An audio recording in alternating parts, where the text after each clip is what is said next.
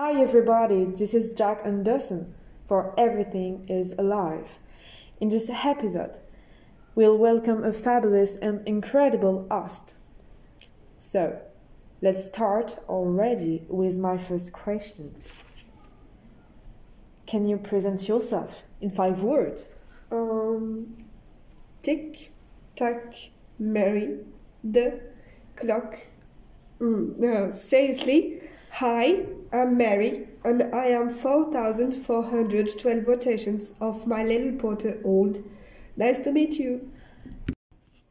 That's a quite interesting way to count time, Mary. Nice to meet you. So, can you talk to us a little bit of your childhood? I guess you were in a store before. Don't you believe it? Actually, my first memory was only auditory, and my second one was visual, and it already was in my room. When a human opened my box, I not only realized that I was in a box, but also that I was able to see. It felt, I felt something unknown, new, but like in a positive way. Um, like happiness? I guess that's how you call it. Mhm. I wanted to see everything. And then the human took me and put my face in front of a table. I was so disappointed because I couldn't see anymore. And then he ripped off a part of my back and introduced something in it. Suddenly, I felt my loins moving and my arms started moving by themselves. It was unexpected. I felt heat in some parts of my body. I didn't understand what was happening to me in my body. Um, that's what we call adolescence. You got a word for it? Yeah. So, subsequently, the human put me on my wall, and I saw my room. But I was so high. That scared me a lot because I didn't want to fall on the ground and break. So, you're a clock, and you are scared of heights. You got it, Jack. So, what are your other fears? Interesting question, Mr. Jack. Um, I'm scared of not being on time. It's my role, my only purpose. If I can't display the time, I'm useless. Oh, also, I'm afraid of Philip. Who's Philip?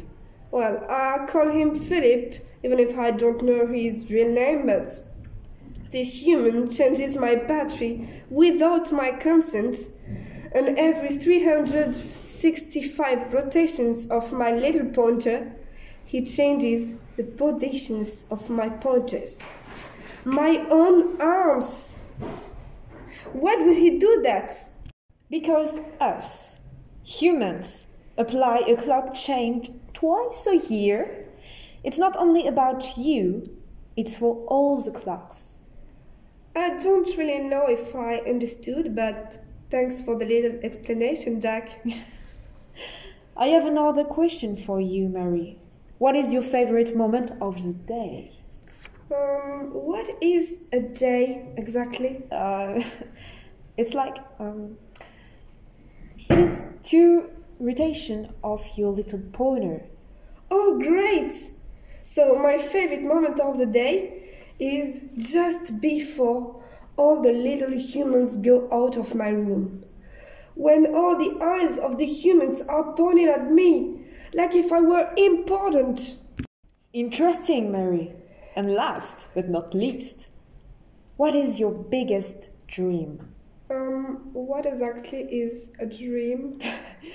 It's something that you want, something that you wish will happen to you, and something that you think about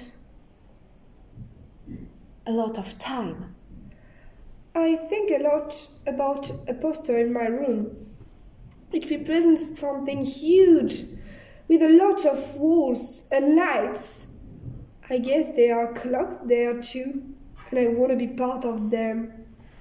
Wow, that was really inspiring, Mary. Thank you for this fabulous interview. I wish you to realize your dream and to face your fears. To face Philip? Uh, I was thinking of facing your fear of him, not to duel him. Oh, okay. This was Everything is Alive by Jack Anderson. Thank you for listening. Have a great day. If you liked this special episode, you can find more episodes of Everything is Alive on Pearltrees, Spotify, and Deezer.